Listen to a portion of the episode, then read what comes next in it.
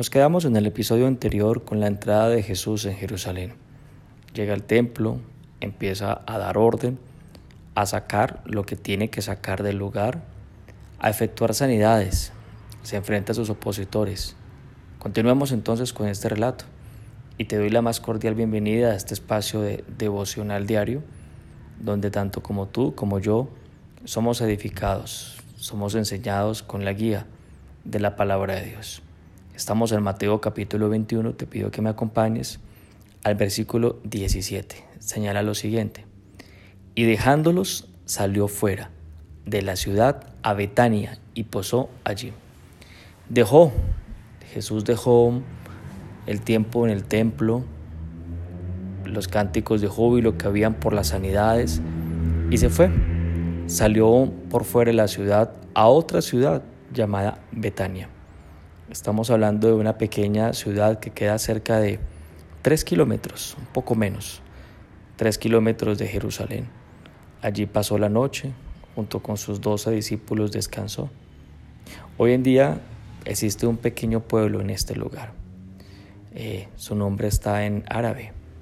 Algo parecido a la pronunciación sería Elisariyah, que significa el lugar de Lázaro.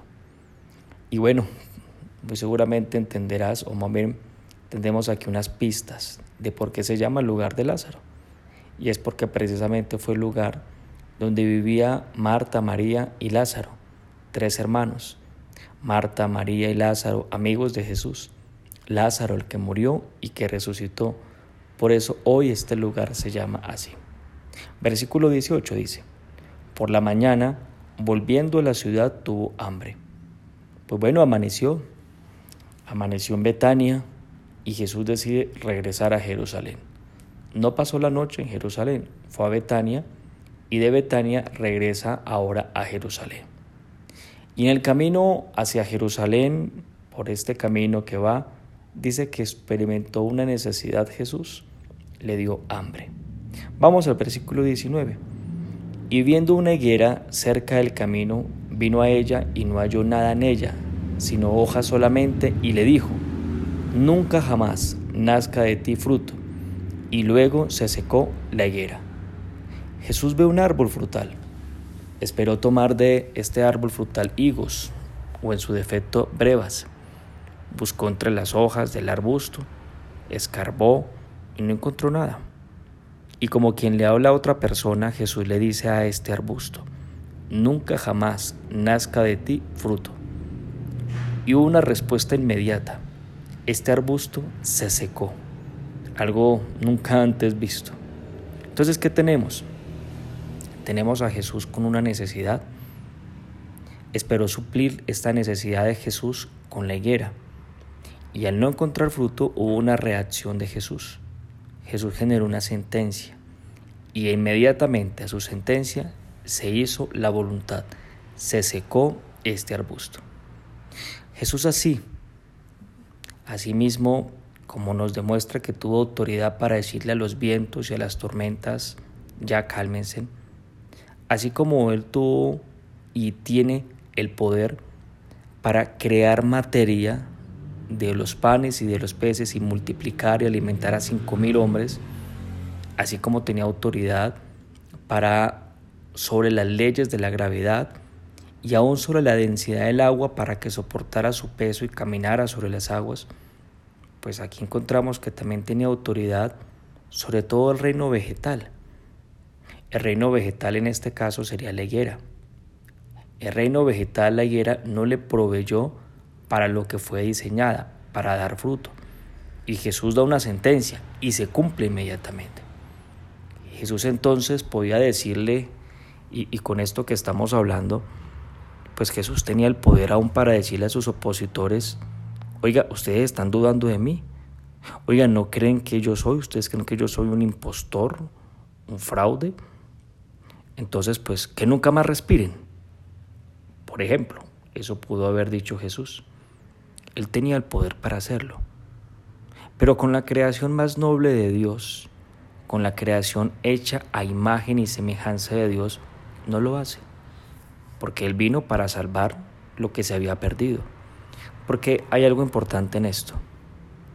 Porque lo creado por Dios es para el servicio del hombre, no es lo contrario.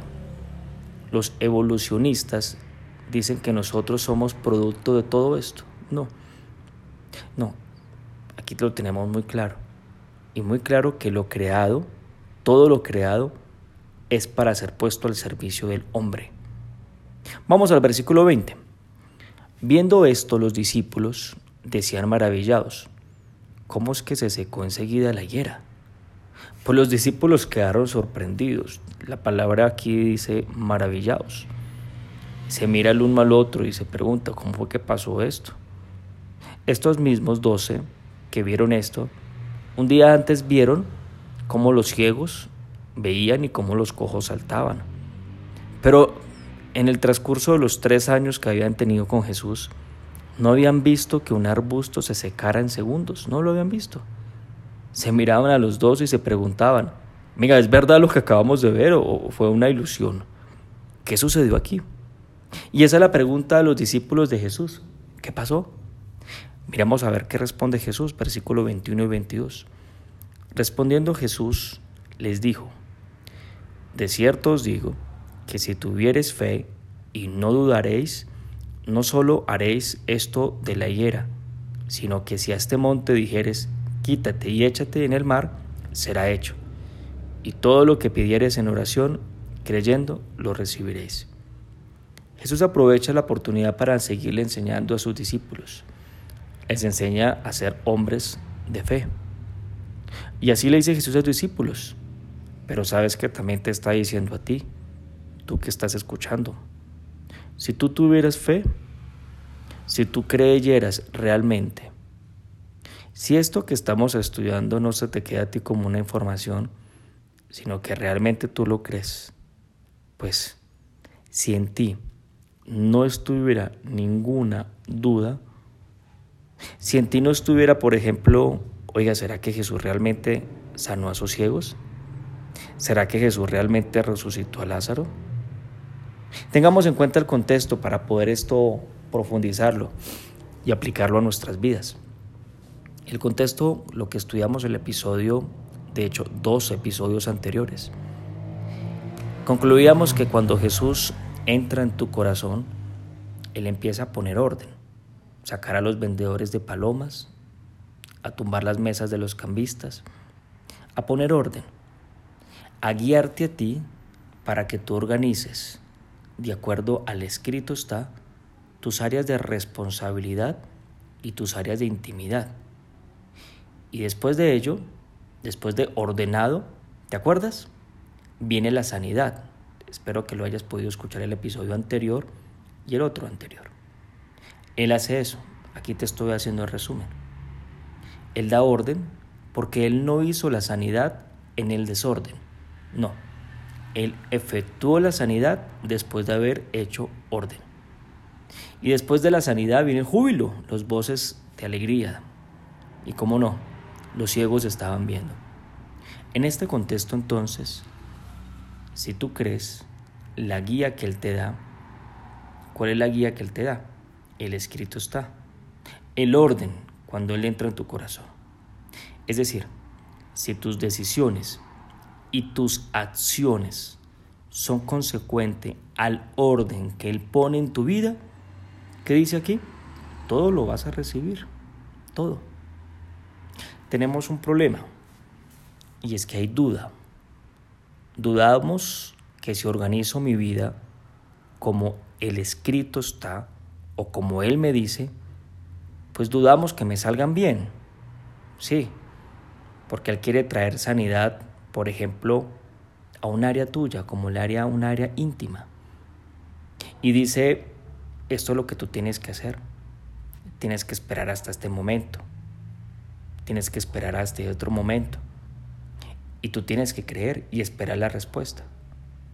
Y si tú crees, pues será posible. Tú tienes áreas de responsabilidad. Eh, pues entonces en esas áreas de responsabilidad el escrito está, dice, haz así. Por ejemplo, un tema que compete y que es tan delicado como es el tema financiero, tus recursos. Él dice, hay que dar. Pero la lógica y la matemática tuya y mía que dice, si yo doy es una resta. Y si es una resta, quedo con menos. Pero para yo poder dar, entonces necesito tener fe. Porque si no tengo fe, entonces voy a verlo como una resta.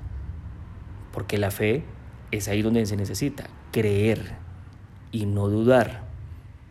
Y si yo quiero ver la sanidad en esta y en todas las áreas de mi vida, tengo que actuar no conforme a mi lógica, ni mi matemática, ni mi instinto, mucho menos mi necesidad.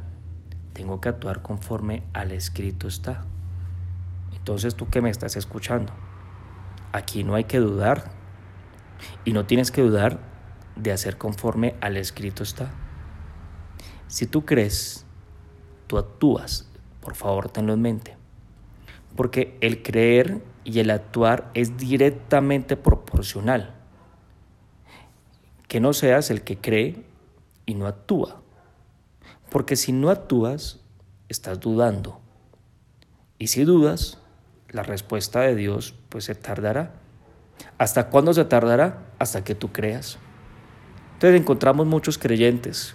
Llevo años pidiéndole a Dios esto, pero no, no actúa. Dios le dice, haga esto, y no lo hace. Y espera la respuesta todavía. Y hasta se enoja con Dios, pero no hace lo que tiene que hacer. ¿Qué esperas entonces? ¿Quieres disfrutar de tu matrimonio? Pues pon las cosas en orden, como está escrito. Espera el momento adecuado, como está escrito. Ama a tu esposa, como lo hizo Cristo porque así está escrito.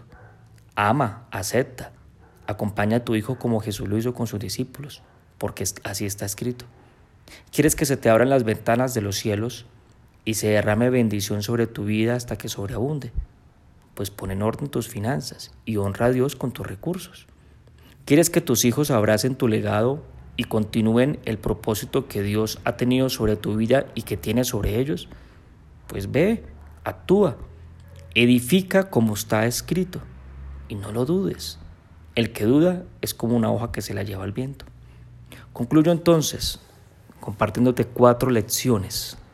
Primera lección, tu Dios, tu Padre, el que está en tu corazón, tiene el poder de regresar la vista a los ciegos, de resucitar a Lázaro, de secar una higuera.